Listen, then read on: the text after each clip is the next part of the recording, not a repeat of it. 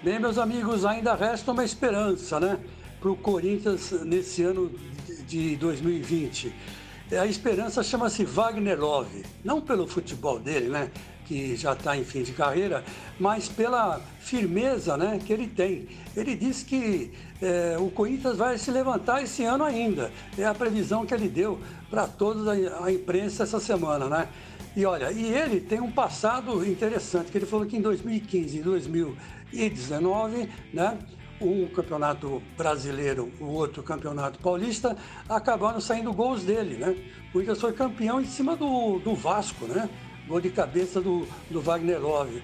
E, e o 2019 foi quando ele recebeu um passe do Sornoso e fuzilou né, o, o goleiro de São Paulo e o Corinthians acabou campeão paulista. Né?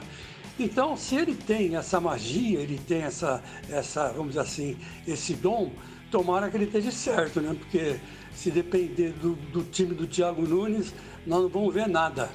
Ave Maria, e tenho dito.